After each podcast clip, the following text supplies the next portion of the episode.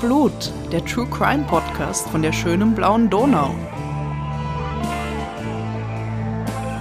Hallo zusammen, hier ist wieder die Podcast-Posse mit Wiener Blut. Und die Podcast-Posse, das sind Claudia, Rita und Bernhard. Hallo. Hallo. Hi zusammen, schön, dass ihr wieder mit dabei seid.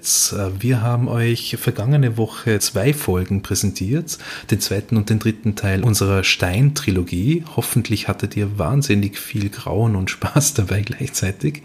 Diese Woche äh, kehren wir wieder zum Normalprogramm zurück mit einem spannenden Fall, den irgendjemand aus unserer Runde erzählen wird. Keiner weiß wer. Bevor wir würfeln, um rauszufinden, wer heute dran sein wird, müssen wir uns natürlich alle was zu trinken aufmachen, um erfrischt zu bleiben. Was trinkt ihr heute, Claudia und Bernhard?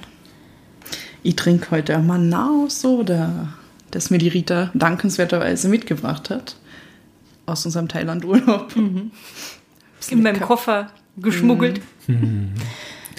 Ähm, in meinem Fall ist es ein äh, Dr. Pepper Cherry Cola und ich bin sehr gespannt drauf, weil eigentlich ist ja Cherry Cola das Grausigste, was man trinken kann, aber man hat es mir hergestellt. Böse Zungen behaupten, Dr. Pepper für sich ist auch schon eines der grauslichsten Dinge, die man trinken kann. Dazu habe ich keine Meinung. Je nachdem. Rita? Ich habe äh, Aloe Vera King, Natural Aloe Vera Drink. Den ich nicht aufkrieg. Und noch was. Die Rita ist nämlich wieder bei uns in der Wohnung und wir nehmen Yay. gemeinsam auf. Mit gebührendem Abstand, Sicherheitsabstand. Ich habe meinen eigenen Tisch. Gut, jetzt können wir würfeln, damit wir endlich erfahren, wer heute präsentieren darf. Rita, Soll ich anfangen? Gästin. Ich würfle. Vier. Aha. Claudia? Vier. Oh, okay. Dann tue ich mal. Ein Sechser. Aber das ist gut, wenn du anfängst, gell? Ja, das ist gut, ja.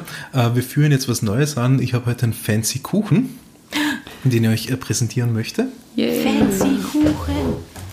Ich habe mich schon gefragt, wann der endlich kommt. Ich habe ihn in der Story gesehen. Also ich kriege meine Informationen an, nur wie alle anderen aus dem Instagram-Story. Gut, liebe Leute, das äh, Kuchen anrichten haben wir es natürlich äh, rausgeschnitten. Äh, der Kuchen steht jetzt vor uns auf dem Tisch und was es damit auf sich hat, wird sich vielleicht im Verlauf der nächsten Dreiviertelstunde aufklären. Wir dürfen halt jetzt nicht mit vollem Mund reden, gell? Nein, ihr dürft jetzt nicht mit vollem Mund reden. ihr dürft auch nicht äh, Ins zu Mikro sehr schmatzen. ins Mikro reinschmatzen. Oh, das tue ich sowieso immer. So, Nicht, wenn ich, da muss ich gar nichts essen. Das, ist, das ist ganz schlimm. Man kann nur für die, für die Leute schnell feststellen, wie gut der Kuchen ist, Ja. den ich heute früh um sieben gebacken habe. Also ich probiere nichts. Köstlich. Wirklich gut. Was habe ich die letzten Wochen verpasst, wo ich nicht da war? Es hat nie Kuchen gegeben. Ja, das sagst du jetzt. aber- Was ist das? Da ist so ein fettes Stück irgendwas drin. Kuchen. Da fast am Ende. Ah, Karamellzucker. Du hast gesehen, was ich gestern einkauft habe. gell? Der ist ein Karamellzucker in meinem Kuchen. Das ist toll. Gut. Liebe Leute, in dieser Episode wird es unter anderem wieder um sexualisierte Gewalt gehen, sowie um Suizid, der thematisiert wird. Wenn das für jemanden unter euch da draußen ein schwieriges Thema ist, dann überlegt euch bitte noch einmal, ob ihr diese Begebenheiten wirklich hören wollt. Für Hilfe in einer schwierigen Lebenssituation möchten wir euch folgende Anlaufstellen empfehlen. Diesmal nicht nur in Österreich, sondern auch äh, in Deutschland und der Schweiz. In Österreich gibt es das Kriseninterventionszentrum, online auf kriseninterventionszentrum.at und auch die Telefonseelsorge.at mit der Telefonnummer 142 erreichbar aus ganz Österreich. In Deutschland gibt es ebenfalls eine Telefonseelsorge.de mit der Telefonnummer 0800 111 0111. Und in der Schweiz gibt es den Verein mit dem wunderbaren Namen Die Dargebotene Hand. Der hat äh, die Domain 143.ch und 143 ist zugleich die Telefonnummer, die ihr aus der Schweiz anrufen könnt.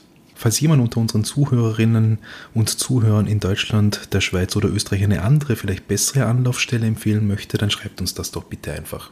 Ja, und an dieser Stelle noch ein Dankeschön an die Nina. Die hat uns nämlich darauf hingewiesen, dass es vielleicht gar nicht so blöd wäre, diese äh, Anlaufstellen auch für Deutschland und für die Schweiz zu nennen, weil wir da draußen in der weiten Welt durchaus einige Hörerinnen und Hörer haben. Danke, Nina. Let's begin. Es ist diesmal ein relativ junger Fall, den ich euch präsentiere. Am 6. Juni 2011, einem Montag, kommt es in einem Haus in Meidling, das ist der 12. Bezirk Wiens, zu einem grauenhaften Fund. Und zwar gab es in diesem Haus einen Wasserrohrbruch. Es sind natürlich Handwerker gerufen worden, haben sich in den Keller begeben, haben begonnen, da das äh, gebrochene Wasserrohr mal zu suchen, haben es dann gefunden, haben natürlich äh, Gegenstände im Keller herumgerückt, um sich Platz zu schaffen und haben irgendwann wahrscheinlich relativ rasch einen komischen, intensiven Geruch wahrgenommen und dann in einem der Kellerräumlichkeiten eine Tiefkühltruhe gefunden und sogenannte Eiswannen. Oh. Die waren allesamt mit Zement gefüllt und äh, man hat darin auch ein paar menschliche Körperteile erkannt. Ich weiß, was das ist. Ja, die beiden grinsen jetzt schon. Also wahrscheinlich weiß das in Österreich jetzt jeder, aber... Ja, die Sätze haben schon gereicht. Möglich, aber möglich, sprich ja. weiter. Also äh, der Fall, den ich heute behandle, ist ein, ein Hörerwunsch. Die Mira hat sich den gewünscht. ähm, ja, diese Handwerker stehen da eben im Keller unten und denken sich irgendwann, bah, da fahrt's, wie man auf gut Wienerisch sagt, ja haben die Tiefkühltruhe geöffnet, diese Eiswannen ähm, ja, sich angeschaut und eben diesen Zement da drin gesehen und darin waren diese menschlichen Körperteile erkennbar. Äh, da wird relativ rasch dann die Polizei eingeschaltet und auf der Straße vor dem Haus draußen, da sammeln sich äh, zu den Polizeiautos nach und nach auch äh, sehr viele Leute, weil sich Gerüchte breit machen. Zusätzlich zu den Gerüchen jetzt. Ja. In dem Haus befindet sich auch ein Friseursalon das ist übrigens bis heute so, der heißt nur anders. Und die Leute meinen zuerst, dass sich dort eben ein Verbrechen zugetragen haben könnte, ja, weil da so viel Polizei ist. Am Abend dieses 6. Juni 2011 besucht Roland R. seine Lebensgefährtin, die ganz in der Nähe wohnt, und berichtet von dem Aufruhr, den er da auf dem Weg zu ihr beobachtet hat. Muss so in der Art gewesen sein, erst vor dem Friseur Erkan geht's zu, hast du irgendwas mitgekriegt? Sie meint, dass sie keine Ahnung hat und überhaupt, es gäbe viel Wichtigeres zu, zu besprechen. Sie sei schwanger und er wird Papa. Roland R. freut sich, denn das hat er sich kaum zu erwarten getraut. Und es ist in diesem Sinne ein ganz toller Abend für die beiden. Am Ende dieses Abends malen sich er und seine Lebensgefährtin eben eine rosige gemeinsame Zukunft aus, nach dem Motto Roland und Esti für immer. In Wahrheit hatte die Esti, wie sie in ihrem Freundeskreis genannt wurde, verdammt viel Ahnung davon, was beim Friseur abging. Der Friseursalon hatte nichts mit dem Fund im Keller zu tun oder auch mit diesem Polizeiaufgebot. Das Kellerabteil gehörte nämlich zu einem anderen Geschäft im selben Haus, der Schleckeria, einem Eissalon in der Oswaldgasse in Wien-Meidling. Und die Esti, bei der handelt es sich um die damals 32-jährige Inhaberin der Schleckeria, Estibalith Carranza, besser bekannt als die Eislady. Oder eben auch Esti. Am 27. April 2008, also etwas mehr als drei Jahre vor diesem Tag, hatte Carranza ihren früheren Ehemann Holger H. mit mehreren Schüssen in den Kopf getötet. Am 21. November 2010 tat sie dasselbe mit ihrem Lebensgefährten Manfred H. Beide Leichen wurden in der Folge jeweils mit einer Motorsäge zerstückelt und in der bereits erwähnten Tiefkühltruhe sowie in Eiswannen mit Zement übergossen und dann im Keller gelagert. Und jetzt kann man auch sagen, was diese Eiswannen sind. Das ist ja auch nicht so ein alltäglicher Begriff. Wo das Speiseeis das, drin. Ja, genau. Also quasi, die man vom, vom, vom, was nicht, bei der, wenn man selber herstellt oder, oder auch von einem, von einem Lieferanten kriegt, einfach große Plastikbehälter, mhm. äh, in denen ja, Speiseeis hergestellt, gelagert und auch ausgegeben wird an die Kundinnen und Kunden. Als Erklärung für diese Taten führte Carranza dann später an, dass sie von diesen Männern über lange Zeit gedemütigt und körperlich bzw. seelisch missbraucht worden war. Irgendwann hat es dann Klick gemacht und sie drückte den Abzug. Jeweils mehrfach und in zwei Fällen. Allerdings jeweils ungeplant, wie sie beteuert hat. Im Fall des Ex-Ehemanns Holger H. sei es so gewesen, dass der sich zwar beim Aufbau der Schleckeria finanziell beteiligt habe, danach jedoch mehr oder weniger nur faul auf der Couch herumgesessen sei und ihr die Arbeit überließ. Er habe sie betrogen, beschimpft, niedergemacht, ausgelacht. Irgendwann ließ sie sich scheiden, obwohl sie auch äh, betont, dass sie eigentlich äh, sehr gläubig ist, christlich gläubig und das eigentlich in Wahrheit nicht in Frage kommt. Irgendwann ließ sie sich dann scheiden. Allerdings zog der Holger nicht gleich aus. Die Situation hat sich also nicht wirklich entspannt. Er habe sich dann zuletzt auch zu einem echten Waffennarren entwickelt, weshalb in der Wohnung auch oft eine Pistole der Marke Beretta herumlag. An diesem Abend im Frühjahr 2008 hat er wieder mal die Wut an ihr ausgelassen. Kurz nachdem es bei ihr eben Klick machte, wie sie erzählt hat, hat sie die Waffe genommen und Holger, der vor dem Computer saß, von hinten erschossen. In der Zeit darauf hat sie ihr Leben dann erst einmal mehr oder weniger normal weitergelebt, zum Teil bei Freunden übernachtet und erst nach einigen Tagen, als angeblich bereits die Körperflüssigkeiten aus der Wohnungstür da Boah. herausliefen, Oh Gott. weitere Schritte gesetzt. Ja. Das sind jetzt die, ihre eigenen Berichte, ob das jetzt dann wirklich so war, aber habe ich mal nachgelesen. Ja. Gut, was, was soll man tun? Ja? Es fängt langsam an zu stinken in dieser Wohnung. Es äh, rinnt da seltsam farbige Flüssigkeit unten raus. Das will man nicht unbedingt zu lange dann zu lassen, weil es gibt ja Nachbarn oder auch Handwerker, Briefträgerinnen und Briefträger, die da vielleicht durchkommen. Ja? In einem Baumarkt in der Nähe kauft sie Werkzeug und eben besagte Motorsäge, zerlegt den Leichnam in der Wohnung und friert ihn dann ein. Das gab ihr dann mal Zeit, die Wohnung zu säubern und die Gerüche zu beseitigen. Keine Ahnung, wie viele Duftbäumchen man da braucht. Ja, also das muss ja so viel Arbeit gewesen sein, Ah ja. dass man. Uah, wie, wie, wie kriegt man das überhaupt jemals wieder sauber? Ähm, man kriegt das sauber. Ich, ich möchte da nicht, ihr wisst ja auch da draußen, wir, wir sind jetzt nicht an den, an den ganz grausigen Details hier interessiert. Äh, Ich habe da einiges nachgelesen, ich werde auch Literatur dazu empfehlen. Es ist eine grausige Geschichte gewesen, aber sie hat es geschafft. Allerdings heißt es, dass die Tiefkühltruhe ein bisschen einen Defekt hatte und nicht ganz so gut lief, wie sie hätte laufen sollen. Was bedeutet, dass die Verwesung des Leichnams weiter fortschritt. Ich meine, selbst wenn man die, was nicht, bei minus 18 Grad Celsius einfriert, tut sie ein bisschen was, aber es wird halt doch sehr, sehr, sehr stark verlangsamt. Ja, es ist dann doch auch diese Verwesung äh, weiter vorangeschritten eben. Also folgte der nächste Schritt. Wieder in den Baumarkt, diesmal für Zement und entsprechendes Werkzeug, um den anzumischen. Damit hat sie dann äh, die Tiefkühltruhe und die Eiswannen, wo halt die kleineren Teile dieses Toten drin waren, äh, ausgefüllt und in den äh, nächsten Tagen von Arbeitern in den Keller tragen lassen. Die haben sich angeblich auch gewundert, warum man jetzt quasi da eine Tiefkühltruhe runterbringt. Also die Tiefkühltruhe hat sie auch mit Zement gefüllt. Ja, Ah, okay. Und die war in ihrer Wohnung und dann hat sie sie in den Keller tragen ja genau, lassen. genau. Ja, das Also- hätte mich auch gewundert. Ja, ich meine, erst, erstens mal ist es eine, eine ganz normale Tiefkühltruhe, die, die ja jeder daheim haben könnte. Sie hat vielleicht noch eine größere gehabt, weil sie Weil einfach sie Eis, Dinge Eisgeschäft ist. genau zu Hause zwischengelagert hat und einfach auch nur, glaube ich, ein paar hundert Meter wirklich von dem Geschäft gewohnt hat. Also das macht total Sinn. Ähm, die, diese, diese Arbeiter, die sie damit beauftragt hat, haben sich angeblich schon ein bisschen gewundert, warum sie das macht. Genauso wie, wie der spätere Lebensgefährte und das zweite Opfer, der Manfred H. Ähm, aber das Argument sei gewesen, dass das Gerät defekt ist und die Wannen, habe ich gelesen, äh, seien von bösen Kunden mit Zement ausgefüllt worden. ja, ähm, sie wollte beides aufbewahren, äh, die Tiefkühltruhe wegen der Versicherung äh, und die, die, äh, diese Zement ausgefüllten Wannen eben als, als Beweismittel auch vor Gericht, ja, weil sie den, diesen bösen Kunden natürlich da verfolgen möchte. Ja, und bis dahin sollte das einmal aus dem Weg geschafft und eben im Keller gelagert werden. Total logisch.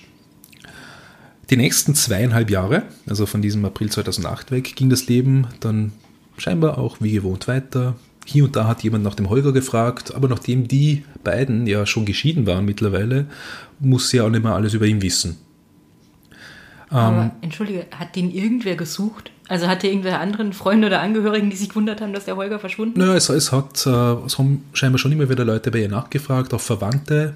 Die sind übrigens äh, ursprünglich aus, aus Deutschland nach Wien gezogen. Also Holger war Deutscher, die haben dann natürlich angerufen und wo ist der und so weiter. Und sie hat dann mehr oder weniger gesagt, du ist nicht mehr mein, mein Ding, wir sind geschieden, ja, soll sein Leben leben. Und außerdem hat er angeblich immer schon davon geredet, dass er nach Indien wollte. Er war übrigens auch Mitglied der Hare Krishna-Sekte. Und äh, diesen Wunsch hat er jetzt halt vielleicht nachgegeben und hat sich vertschüsst, ja. Also da gab es keine Vermisstenanzeige oder so, sondern das hat man bei dem so ein bisschen so hingenommen. Der Holger ist halt jetzt. Also auf jeden Fall, sie hat ihn nicht vermisst gemeldet. Das Ja, kann ja. ich sagen. Ja. Ja, das Ding ist ja, weil er ist ja erwachsen und wenn es schon diese Indizien gibt, okay, er hat immer von Indien geredet und sowas, Genau. ist da wahrscheinlich, also wäre nichts rauskommen, wenn die Polizei das jetzt irgendwie genauer angeschaut hätte. Genau. Ich sage dazu auch äh, gleich nochmal was zum, zum, äh, ja, zu der Suche nach den beiden dann, also wenn wir zum zweiten Fall kommen.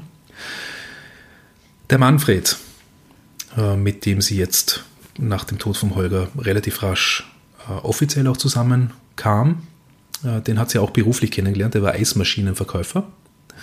Und das lief jetzt ganz gut zwischen den beiden. Nur nach und nach habe sich auch, auch diese Beziehung verschlechtert. Er hat sie vernachlässigt, er hat andere Frauen gehabt, er hat sie schlecht behandelt. Also quasi so ähnlich wie bei dem Holger. Nach zweieinhalb Jahren war die Beziehung ziemlich am Ende, doch am Abend des 21. November 2010 seien die zwei doch nochmal ausgegangen, es sei recht harmonisch gewesen. Sie genossen die vorweihnachtliche Stimmung da in Wien. Laut Zeugen, die es gibt, wurden sie auch äh, unter anderem auf der Marie-Hilfer-Straße bei einem Punschstand gesehen. Es war nicht so spät, dass sie gemeinsam wieder in der Wohnung von der Estibilis Carranza eintrafen. Dort habe sich die Idylle aber dann äh, relativ rasch wieder zu einer schlechten Stimmung verändert. Manfred ging dann schlecht gelaunt zu Bett und schlief rasch ein. Bei ihr hatte sich an diesem Abend einiges an Wut angestaut. Es machte wieder Klick, wie sie berichtet hat, und sie packte die Beretta. Die hat sie nämlich immer noch bei sich, angeblich weil sie immer wieder mit dem Gedanken spielte, sich selbst zu töten. Ohne lange zu überlegen, habe sie die Waffe genommen und dem schlafenden Manfred von hinten mehrmals in den Kopf geschossen. Detail am Rande, auf dieses mentale Klick war sie diesmal allerdings schon besser vorbereitet als beim ersten Mal. Sie hatte vorgesorgt und kleidete den Boden und die Wände um Manfred herum und um das Bett herum mit Folie aus, während er da geschlafen hat Wow. und bevor sie ihn erschossen hat. Oh Mann. Sie hat also eindeutig was dazugelernt Ja, wenn du, also seit dem ersten wolltest du Fall. jetzt die Details nicht erzählen, das ist wahrscheinlich ja besser so, aber ich kann mir vorstellen, wenn du das einmal putzen musst, dann willst du das nicht noch einmal machen. Also, Genau, genau. Also es, es gibt dann auch Berichte von ihr, wo sie gesagt hat, na, beim ersten Mal ist halt alles an der Wand klebt. Und Ah. also mal auf ihr, ihr auch, ja, aber es ist so, so kaltblütig. Also scheußlich. Wahnsinn, das, wie sie das alles geplant hat. Also schon, weil, weil ich finde, da die Idee, äh, dann, okay, oh, jetzt verwest dieser Leichnam, jetzt hole ich mir Zement und, und gießt ihn da ein. Das ist ja schon ziemlich schlau ja. eigentlich Naja, und halt kaltblütig. da einfach, also, ich weiß nicht, ob das schon so kaltblütig ist, weil du hast halt, nehmen wir mal an, du bringst den tatsächlich im Affekt um und du hast es nicht geplant. Und dann fängt es an zu stinken, das mit dem Einfrieren funktioniert, denn du bist halt irgendwie verzweifelt und musst dir schnell irgendwas anderes überlegen, um den loszuwerden.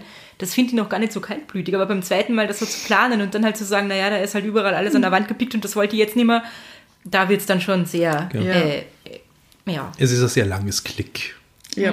Weil man, man Klick, was, was bedeutet das, ja? Im Affekt Dass dir die bin Sicherung ich, genau, genau, ja. ja, aber ja, das eben. geht halt von jetzt auf gleich. Und da Ja, da hat man du vorher Zeit, was auszukleiden, genau. Super Vergleich, ja. wenn, die, wenn, die, wenn die Sicherung äh, ausfällt, machst Klick und der Strom ist aus. Hm. Fertig. Du merkst nicht, ah, in fünf Minuten wird der Strom ausfallen. Ich soll schon mal die Plane Ja, rauslegen. genau. Ja, ja. Zurück zu unserem ernsten Thema. Ähm, auch mit dem Zerlegen hat sie sich diesmal nicht ganz so viel Zeit gelassen. Auch das schien bereits ein wenig Routine zu sein. Manfred wanderte zu Holger in den Keller. Es war noch Platz in der Truhe und es gab noch weitere Eiswannen. Und böse Kunden. Ja, gut, das Ding stand jetzt schon unten, da hat man ja keine Arbeiter mehr gebraucht. Ja. Das Leben von Frau Carranza geht wieder weiter. Mittlerweile war bereits Roland R. ein fester Bestandteil davon geworden, von dem sie ein gutes halbes Jahr später schwanger war. Jetzt, äh, weil ihr ja gefragt hast, hat da niemand gesucht nach, nach, nach dem Holger erstens einmal, ja, und dann vielleicht nach dem Manfred.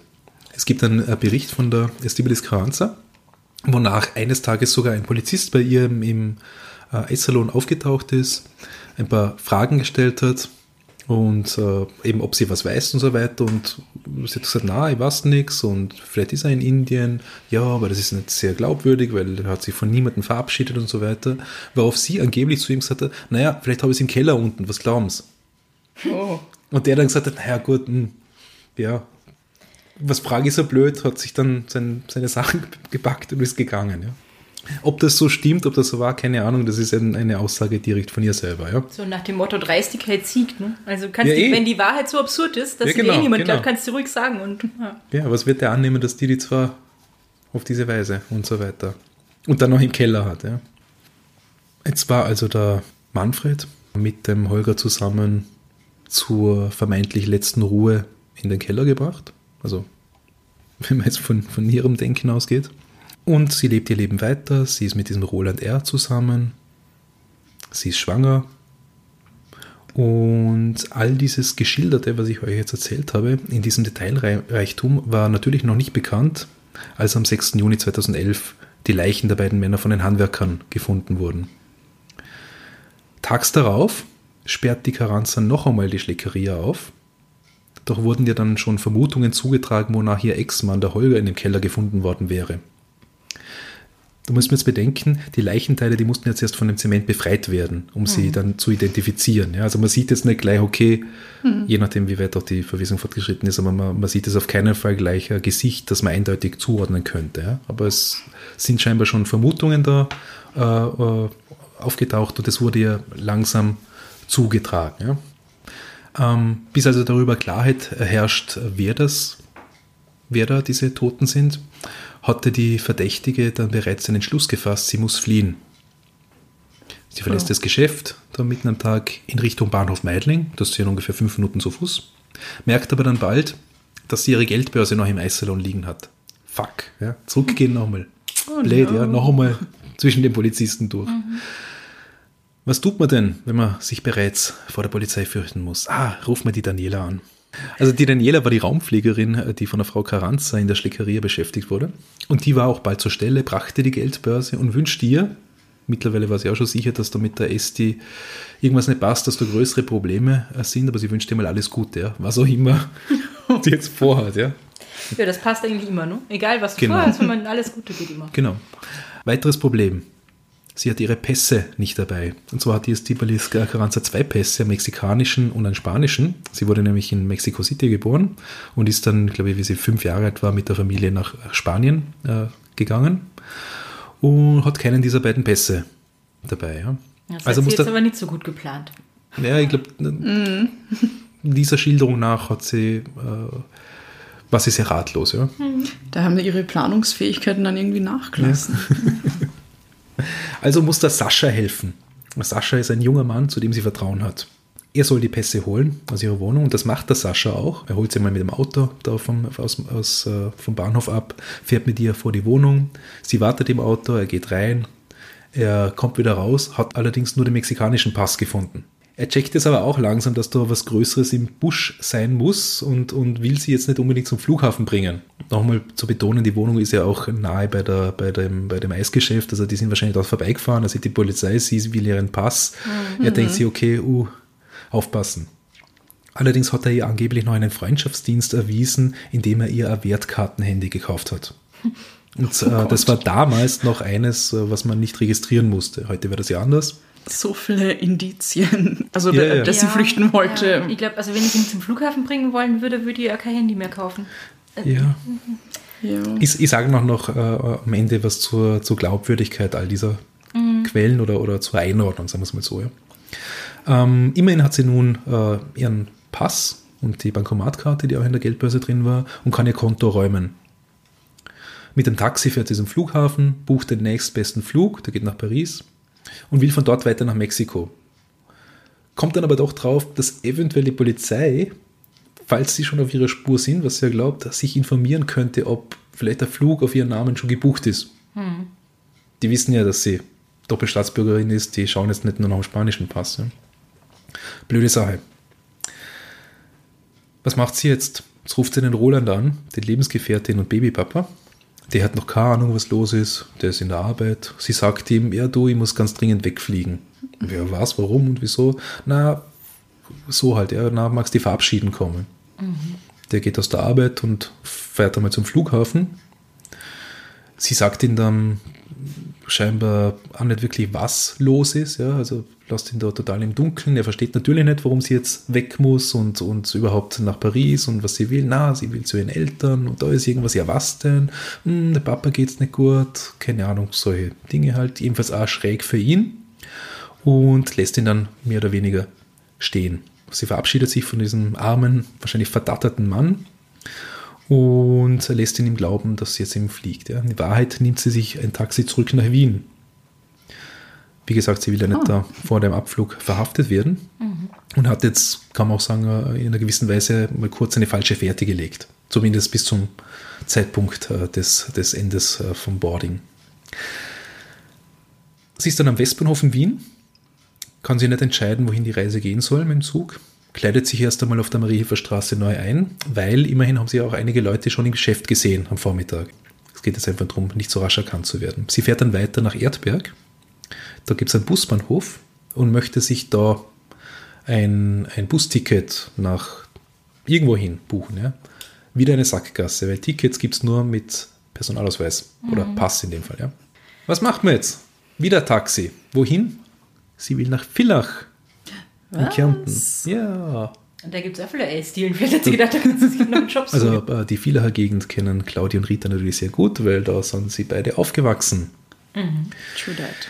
Nach Villach mit dem Taxi. Äh, Fahrt von wahrscheinlich zumindest vier Stunden, gute 350 Kilometer, sowas, ja. Ähm, da muss sie den Fahrer zuerst einmal überreden und einen guten Teil dieser Fahrtkosten, die ein paar hundert Euro ausmachen, gleich einmal im Vorhinein bezahlen.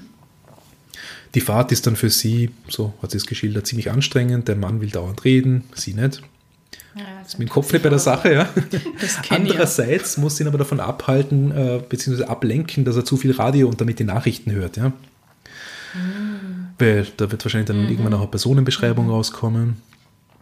Sie hat ihren Bus verpasst, hat sie ihm gesagt, und muss ganz dringend nach Vildach, weil sie hat einen Auftritt, sie sei Tänzerin. Gibt es vielleicht auch bessere Stories? Ja, aber könnte doch sein. Im Kongress sind. Ja. genau. Viele wissen, wovon ich rede.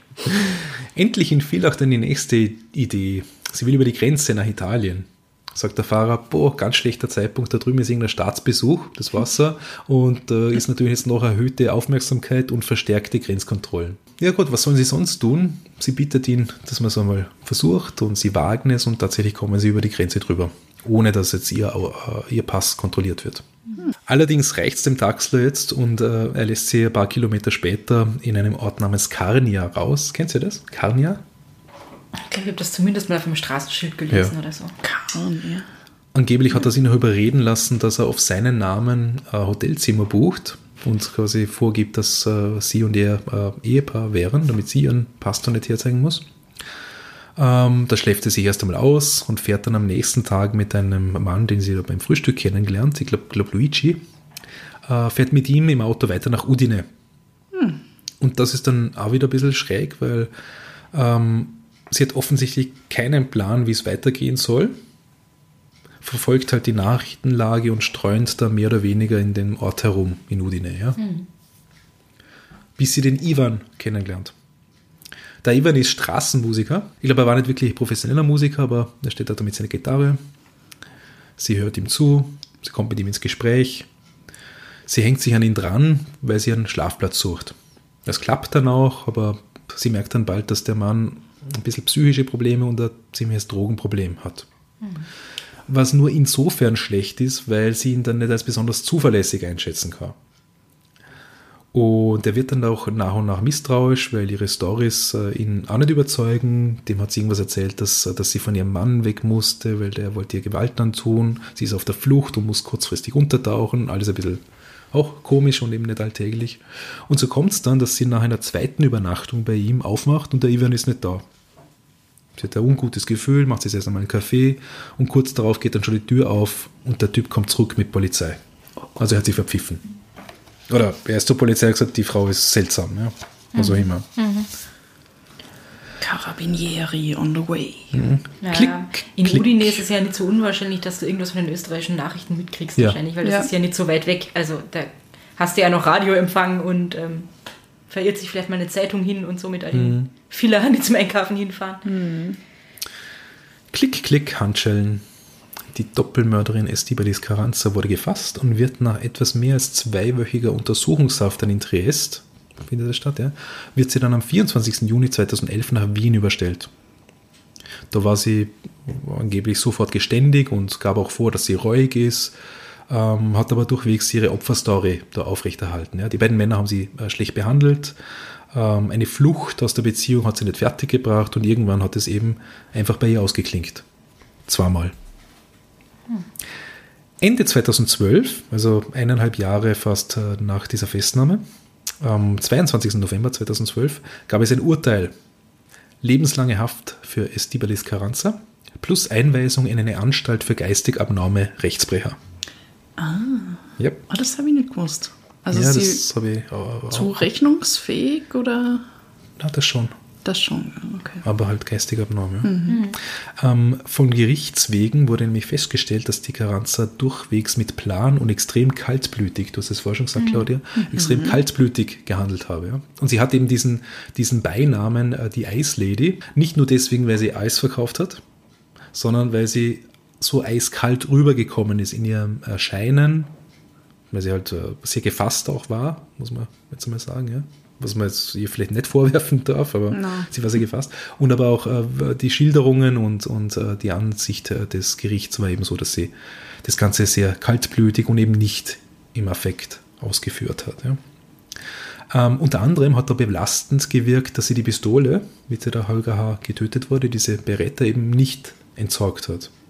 Quasi für den Fall des Falles behalten hätte. wie man Also, weil die meinte. meisten Leute wollen die wahrscheinlich schnell loswerden. Und Ja. überhaupt, wenn du das nicht geplant hast und dir das selber zusetzt, was du getan hast, willst du Ja. wahrscheinlich noch schneller loswerden und Genau. verdrängen. Und ihre Version ist, sie hat ihm immer wieder überlegt, sich selbst zu töten, haben wir vorher schon gehört. Einerseits aus Gram darüber, was sie da getan hat, schlechtes Gewissen, ja. Nicht nur äh, quasi, weil sie jetzt meint, sie hat ihr Leben versaut, sondern, das betont sie dann immer wieder, sie hat anderen Müttern, sie, sie, wie gesagt, sie ist ja selber schwanger gewesen mittlerweile, sie hat anderen Müttern äh, quasi ihr Kind weggenommen, was kann es Schlimmeres geben, ja. Also in die Richtung ist, ist dann auch äh, ihre Story gegangen. Die beiden Anwälte, die sie gehabt hat, Werner Tomanek und Rudolf Meyer, haben Berufung gegen das Urteil äh, eingelegt. Jedoch wurde es vier Monate, das ist dann im Frühjahr 2013, für rechtskräftig erklärt. Und äh, ich meine, diese zwei Anwälte, wenn man in, äh, in Wien lebt und ein bisschen die Nachrichten verfolgt, kommen die einem immer wieder unter. Das sind so quasi sogenannte Promi-Anwälte. Und der Rudolf Meyer, äh, also einer von den beiden, hat unter anderem die Elfriede Blauensteiner vertreten und den Josef Fritzl. Boah. Ja. Okay. Gut, ja. ich meine, Ja. jeder hat das Recht auf ein, auf ein äh, faires Verfahren und einen guten Anwalt, ja, und äh, das, das passt ja, aber es ist natürlich schon sehr interessant. Ja. Äh, und diese, diese Leute, diese Anwälte haben natürlich eine entsprechende Erfahrung auch, ja. Also in ihrem Fall war es sicher nicht schlecht, dass sie den gehabt hat. Das hat halt dann im Endeffekt äh, nicht ausreichend viel bewirkt, ja. Naja, weil sie schuldig war. Nun könnte man meinen, dass die Geschichte zu Ende ist. Aber nein, wir wissen es besser und viele da draußen auch. Die Story von Estibalis Carranza hat nämlich vor, während und nach dem Prozess die internationale Öffentlichkeit interessiert wie kaum ein anderer. Also lass mal den Fritzl jetzt mal außen vor, ja. Sie wurde eben, wie schon gesagt, bald einmal die Eislady genannt. Eine Bezeichnung, die ihr selbst ziemlich unangenehm war. Ähm, wie sie zumindest in ihren, in ihren eigenen Büchern auch feststellt. Und ich, meine, ich habe das auch immer ziemlich deppert gefunden. Ja. Ich meine, die erste Assoziation, die man hat, ist natürlich, dass sie Eisverkäuferin ist. Das mit der Kaltblütigkeit, das kommt dann ein bisschen später nach. Aber quasi diese Verkürzung, die Eislady und in der Berichterstattung hat es dann immer geheißen, diese wunderschöne Frau und so weiter. Wir haben das auch schon äh, öfter, öfter gehabt, diese Thematisierung. Also das ist eigentlich unjournalistisch. Ja. haben Sie nicht auch gesagt, sie hat diese eisblauen Augen Ja, genau, gehabt? Also es ist einmal wieder durch die Medien gegangen, irgendwie. Dann nochmal den Konnex dazu. Ja. Das ist alles Und Bullshit. die Estibalis Carranza hat auch selbst äh, ordentlich dafür gesorgt, dass sie da draußen, quasi außerhalb vom Gefängnis, im Gespräch bleibt. Wir erinnern uns, zur Zeit der Verhaftung war sie schwanger. Und im Jänner 2012, also knappes halbes Jahr später, hat sie einen Sohn geboren. Der wurde ihr dann praktisch sofort abgenommen und dem Vater, diesem Roland R., beziehungsweise auch den Großeltern, also den, den Eltern von Estibalis Carranza, zur Pflege übergeben. Und die haben mit diesem Kind äh, immer wieder Besuche im Gefängnis gemacht, da hat es den für ein paar Stunden gehabt, aber glaube ich auch nur alle zwei Wochen oder so. Und glaube auch abhängig davon, wie sie sich aufgeführt hat und verhalten hat. Also. Und äh, der Roland R., der Lebensgefährte, hat ihr während der Haft einen Heiratsantrag gemacht. Und die haben dann tatsächlich im Frühjahr 2012, während sie in Untersuchungshaft war, geheiratet. Wow. Also auch damit, das hat man dann in den Medien auch gelesen und Wahnsinn und es war dann auch so auf die Art so Romanze hinter Gittern und so, ja, also ganz ja, brechheitsauslösende Berichterstattung. Hat aber auch nicht äh, mehr wahnsinnig lange gehalten dann. Ähm, schon einige Zeit nach der Hochzeit hat sich der Roland R. nach und nach nicht mehr, war der nicht mehr so überzeugt von ihrer Unschuld. Ähm, er hat dann quasi wahrgenommen, dass da gegenüber den Medien und, und Psychologen äh, Täuschungsmanöver ihrerseits laufen und dass da gelogen wird. Und da wollte er nicht mehr mitspielen. Das heißt, er hat gedacht, sie ist unschuldig ah, Er nach hat dem das Prozess noch. Und So wie er selber Haft. dann, genau, wie er es später dann selber in Interviews gesagt hat, war er mal davon überzeugt, zumindest, dass sie das Opfer ist und dass sie Okay, quasi ja, keine ja. andere Wahl hatte und dass sie halt von diesen Männern äh, missbraucht Notwehr. wurde. Ja, mehr oder weniger Mhm. verspätete Notwehr oder keine Ahnung, ja. Nachdem sie mit diesem äh, Roland R. ja jetzt dann, glaube ich, auch schon sechs, sieben Monate zusammen. Ich glaube, es war, bevor der, bevor der Manfred Hase, das zweite Opfer, getötet war, hat sie den schon gekannt und es hat schon an, sich schon angebahnt. Die werden wohl auch über ihre, ihre äh, früheren Männer geredet haben, beziehungsweise hat sie ihm wahrscheinlich erzählt, wie schier und furchtbar das war. Also, das kann man sich schon vorstellen, dass er einfach sagt, sie ist ein Opfer und ich halte zu ihr, ja. Und ich meine, er wird der Papa von dem Kind, das ist ja jetzt durchaus eine, eine Bindung, ja. Im November 2015, also da sind wir jetzt äh, zweieinhalb Jahre nach der Hochzeit im Gefängnis, äh, wie das alles schon quasi nicht mehr gut gelaufen ist zwischen den beiden, da hat er ein Interview im Nachrichtenmagazin News gegeben und da hat er erzählt, äh, eben, dass er sie schon länger nicht mehr besucht hat. Äh, und zuletzt überhaupt nur noch, weil es um das Sorgerecht für das Kind ging. Äh, der Sohn, der lebt immer noch in Spanien bei den Großeltern und äh, er hat ihn immer seltener zu Gesicht bekommen, weil die Estibalis Carranza da aus dem Gefängnis heraus auch den Kontakt zwischen ihm und dem Kind äh, verhindern wollte, mit den Eltern quasi gesagt hat, bitte lasst sie nicht mehr und so weiter. Also das war äh, der Grund, warum er dann überhaupt noch zugegangen ist, um das äh, zu regeln. In dem Interview wird er dann gefragt, ob er sich scheiden lassen will. Und da gibt es ein Zitat von ihm. äh, Wir brauchen keine Scheidung, wir müssen die Ehe nur annullieren lassen. Als Eheleute hatten wir keinen gemeinsamen Haushalt und keinen körperlichen Kontakt. Ach so, Ja, so läuft das, okay. Ja, dann ist die Ehe nie vollzogen und dann kannst du Ja. Ja, aber das ist- ob, ob das so Also easy ist. vor dem, vor dem Gesetz ist es ja wurscht, ob die, Ja. also vom, vom kirchlichen her dann, okay. Aber anscheinend, ja, aber dann kannst du es halt. Keine Ahnung, ist nur ein Ja. Zitat, was ich gefunden habe. Ja. Ähm, diesen körperlichen Kontakt hat die Estibalis Carranza aber angeblich zu zwei anderen Männern unterhalten. Auch das eine Geschichte, die dann raus nach außen ging und äh, quasi wieder für, für, für Furore gesorgt hat. Und ich sage das ja wirklich nur, um aufzuzeigen, dass, dass sie nicht mit quasi den, den Gefängnistoren, die sich hinter ihr geschlossen haben, dann aus, dem, aus der öffentlichen Wahrnehmung weg war. Ja. Ähm, da gibt es einen gewissen Werner, der hat ihr Briefe geschrieben, dann hat er sie besucht, hat sich in sie verliebt und schließlich wollte er sie auch heiraten. Angeblich gab es da äh, dann auch äh, körperlichen Kontakt bei Besuchen.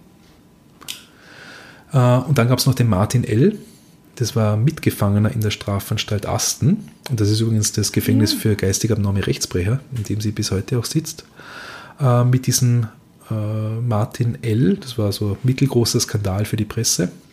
Da hat sie angeblich eine sexuelle Beziehung im Gefängnis unterhalten. Wie weit das ging, ist auch unklar. Ich kann jetzt auch nur auf, auf ihr Buch verweisen, zu dem ich dann nachher noch, noch mehr sage. Aber äh, da gibt es auch äh, äh, Einschätzung von ihrem Ex-Mann, von dem Roland R. dazu, dass man ihre Bücher überhaupt eher wie Romane lesen sollte, ja, weil da sehr viel konstruiert wird. Auf jeden Fall, nach diesem Buch ging es zwischen ihr und dem Martin L. ziemlich heiß zu. Der wollte sie auch heiraten, aber das wurde ihnen dann untersagt. Ja, also ist ja auch nicht so einfach, dass man da jeden heiraten kann. Schließlich gab es dann 2019 wieder eine Untersuchung, weil bei diesem Martin L., also dem hat man vorgeworfen, dass er aus dem Gefängnis heraus mit Kinderpornos gehandelt hat. Gut. Also man hat da im, im Gefängnis durchaus auch äh, Zugang zu Computern und vielleicht dann auch eben nicht unbedingt äh, voll zum Internet, aber zumindest zu Wechseldatenträgern. Ja, was da genau dran ist, keine Ahnung, damit habe ich jetzt nicht so beschäftigt. Aber natürlich wurde dann auch untersucht, äh, ob und wie viel die, die Frau Carranza davon wusste. Naja, er war ja im Maßnahmenvollzug. Da ist es wahrscheinlich nochmal anders. Also da hat man vielleicht sogar mehr Zugang zu Handys oder Computern oder derartigen. Naja, aber Handys einmal nicht. Ne? Ich meine, es gibt auch Zeitungsberichte, dass angeblich die Estibelis Carranza mehrfach mit Handys erwischt wurde. Es hat dann, glaube ich, auch Vorwürfe gegen bestimmte Leute gegeben, dass sie es ihnen ins Gefängnis reingeschmuggelt hätten und so weiter. Ja, aber auch damit habe ich mich jetzt nicht so äh, wahnsinnig beschäftigt. Ähm, aber diese Geschichten gab es auch immer wieder, ja, oder diese, diese Vermutungen und Vorwürfe. Ähm, Angeblich hat der Martin L. aber natürlich nichts mit äh, solchen Dingen zu tun, wie die gemeinsame Anwältin Astrid Wagner der Öffentlichkeit mitteilte. No. Und die Astrid Wagner, die kennen, wir, die kennen wir aus unserem Special über Jack Unterweger. Die war damals eine junge Juristin. Ja, wenn ihr das jetzt draußen klopfen hört, äh, es geht da wahnsinnig Wind und, und äh, ja, wir haben so einen Vorhang, der gerade an das Fenster klopft. Ja. Kann man nichts machen. Ähm, so. Die Astrid. Genau. Astrid Wagner, die kennen wir wiederum aus unserem Special über Jack Unterweger. Mhm. Das war die Episode 10. Die kennen wir ziemlich gut. Die war damals nämlich, äh, also um 1993, eine junge Juristin, die dem Jack Unterweger Briefe geschrieben hat und ihn vor seinem Prozess sogar im Gefängnis heiraten wollte. Oh ja. Wie auch immer die Sache mit dem Martinell wirklich war, die Estibalis Carranza hat die Verlobung mit ihm aufgelöst laut Zeitungsberichten sage ich jetzt einmal. Und zumindest nach außen hin hielt sie diese Kinderporno-Vorwürfe zumindest für möglich und wollte so jemanden dann nicht als Stiefvater für ihr Kind haben. Gut, jetzt habe ich schon mehrfach auf die Bücher verwiesen, äh, die die Estibalis Carranza veröffentlicht hat. Und zwar gibt es äh, das Buch Meine zwei Leben, Estibalis Carranza gemeinsam mit Martina Brewein, einer österreichischen Journalistin. Dann gibt es das Buch Zelle 14 von Bernhard Salomon.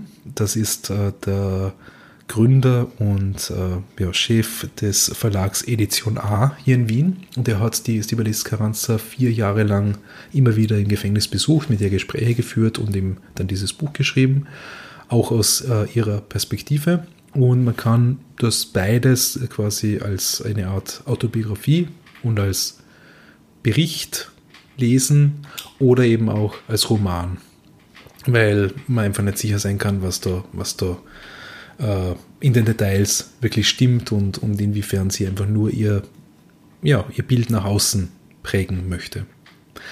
Sie inszeniert sich äh, in diesen Büchern einerseits eben als reuige, liebende Mutter, damit sie da ordentlich menschlich wirkt. Andererseits geht sie von der Opferrolle aber auch ab, die wir da schon gehört haben, und gibt an, dass sie eben durchaus auch aus Habgier gemordet hat. Zumindest in dem zweiten Buch in, in Zelle 14. Äh, nämlich um an Geld der beiden Getöteten zu kommen, beziehungsweise Schulden nicht zurückzahlen zu müssen, die sie bei denen hat. Jedenfalls ähm, geht es dann nach und nach in die Richtung, dass sie auf jeden Fall nicht psychisch krank sei. Und der Roland R., der mittlerweile wahrscheinlich wieder annullierte Ehemann, ähm, der sieht dahinter die Hoffnung, dass sie in ein spanisches Gefängnis verlegt werden könnte. Mhm. Sie ist ja, wie gesagt, auch Spanierin. Und äh, dass sie glaubt, dass sie dort einfach schneller entlassen werden könnte. Und sie wäre näher bei ihrem Sohn. Und Darum sie wäre näher ah. bei ihrem Sohn, ja. Kommt natürlich auch vor in dem, in dem Buch, ja. Ähm, die zwei Bücher sind ziemlich gut also als Story und auch stilistisch. Aber natürlich, wenn man sich mit den Hintergründen und mit der Berichterstattung dann beschäftigt, dann kann man, ja, dann geht man ja vielleicht nicht unbedingt auf den Leim. Also ich habe mich tatsächlich erwischt, ich habe mit dem Meine zwei Leben begonnen, das war Beginn meiner Recherche und die ersten zwei Drittel haben gesagt, boah, Wahnsinn Story. Und irgendwann habe ich gedacht, okay, pff, die trägt schon wahnsinnig dick auf, auch wenn manche Dinge vielleicht stimmen mögen, die sie so erlebt hat in ihrem Leben. Sie berichtet davon Traumatisierung in der Kindheit, äh, durch Gewalt von, von Vermummten da in Mexiko. Äh, sie berichtet von Vergewaltigungen in der Jugend, dann in Barcelona, wo sie aufgewachsen ist.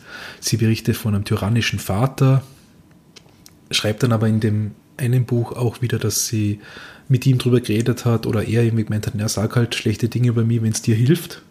Also das, das steht so alles so im Raum. Ja. Ähm, also bis zu einem gewissen Grad haben wir gedacht, boah, Wahnsinn Story. Und irgendwann haben wir gedacht, boah, das ist so viel, was jetzt da vorkommt. Das, das schaut mir jetzt schon als Strategie aus. Und das hat sich dann auch in der Recherche bewahrheitet, dann mit anderen Aussagen dazu.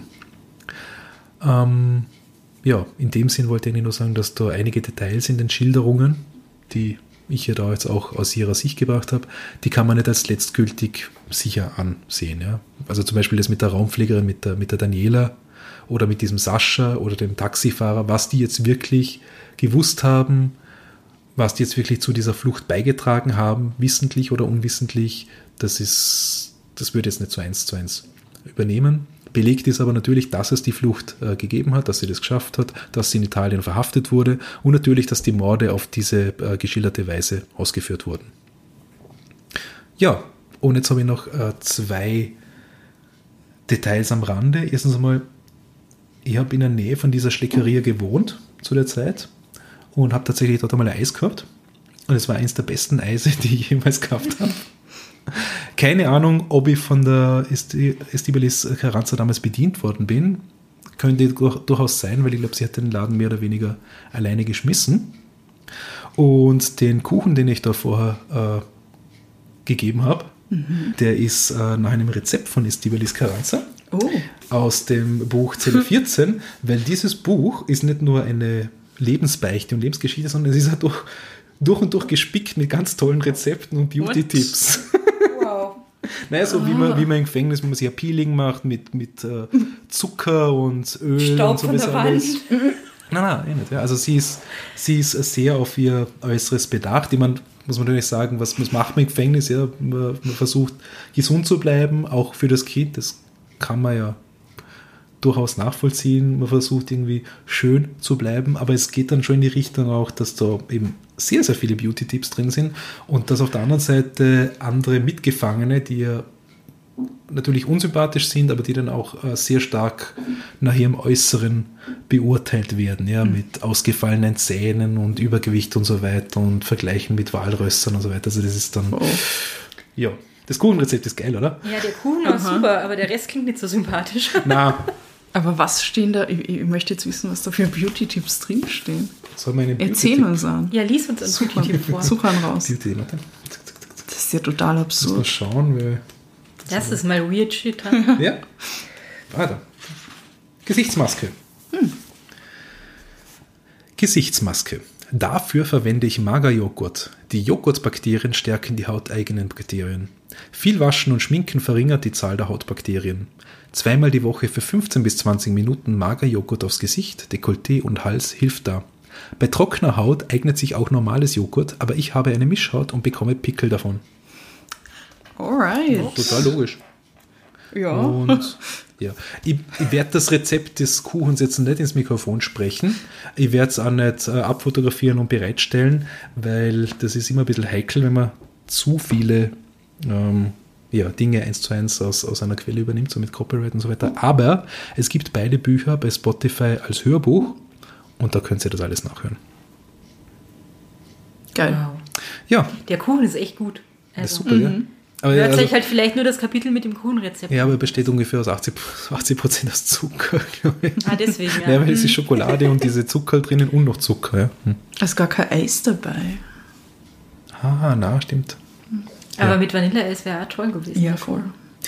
Ja, das war die Geschichte der Ice Lady Estibalis Carranza mit einigen Holprigkeiten und Unterbrechungen da draußen. Und Klopfen am Fenster.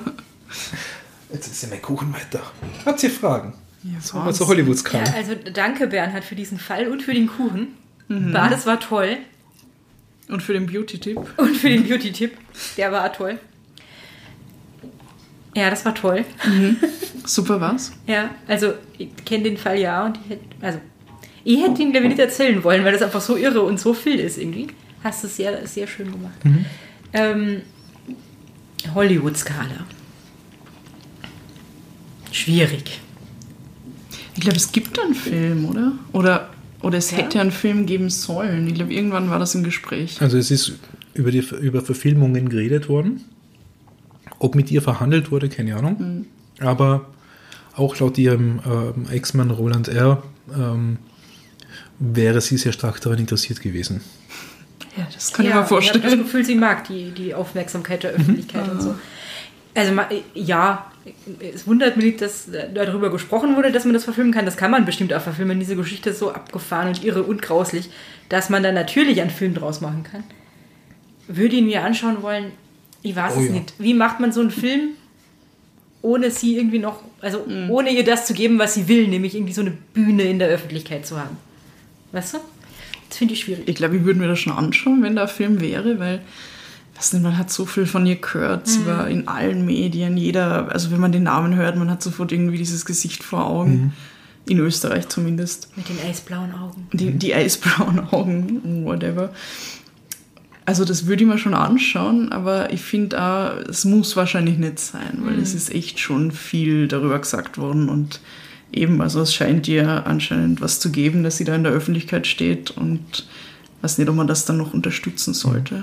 Obwohl jetzt ist, jetzt ist wieder eher ruhig um sie, also vielleicht hat sie sich ja, Ja, man- verändert jetzt. Oder? Das, äh, was jetzt, was ich jetzt am Ende gesagt habe mit, dem, mit den Vorwürfen gegen den Martin L., ihrem, nennen wir es jetzt auch, Lebensgefährten im Gefängnis oder was, ja. Auch wenn das natürlich eine, äh, komplizierte Situation ist. Das war 2019. Und angeblich, das habe ich heute noch gelesen, äh, war Hochzeit für 2020 im Gespräch. Ja? Aber ich glaube, das war mehr ihr Wunsch oder ihre Botschaft nach außen. Das, ich glaube, das wäre immer noch nicht so einfach gewesen. Hat Ich meine, Corona kann, alles zerstört, Ich meine, die, die kann nicht, kann nicht fünfmal hin und her heiraten da drin. Das ist, keine Ahnung. Ja. Ja, es ist alles absurd.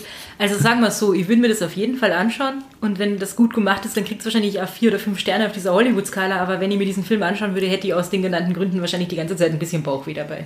Also, Also mit einem kritischen Blick drauf. Und es ist nicht so easy, wenn man nur die Bücher liest. Ich betone das noch einmal. Ja. Mit einem kritischen Blick drauf könnte es ein Hammerfilm werden. Weil die, die Geschichte, ja. Andererseits, wenn du das Ganze nochmal fiktiver aufziehst und weggehst von der Bezeichnung, von ihrem Namen, von der Bezeichnung Ice Lady und es quasi anlehnst an die Geschichte, und da gibt es ja genügend andere Beispiele draußen, kannst du ein ziemlich gutes Road-Movie draus machen. Also auch mit der, mit der Flucht, das wunderschöne Villach, den kristallklaren Seen. ja, und das, das großartige Udine. Ja. Ja, eh. Ich möchte Klar, das kann man das äh, total fiktionalisieren bis zur Unkenntlichkeit und dann irgendwie drauf aufbauen. Also man kann bestimmt was Cooles drauf machen. Ich will das gar nicht runterraten auf der Hollywood-Skala. Aber Hm.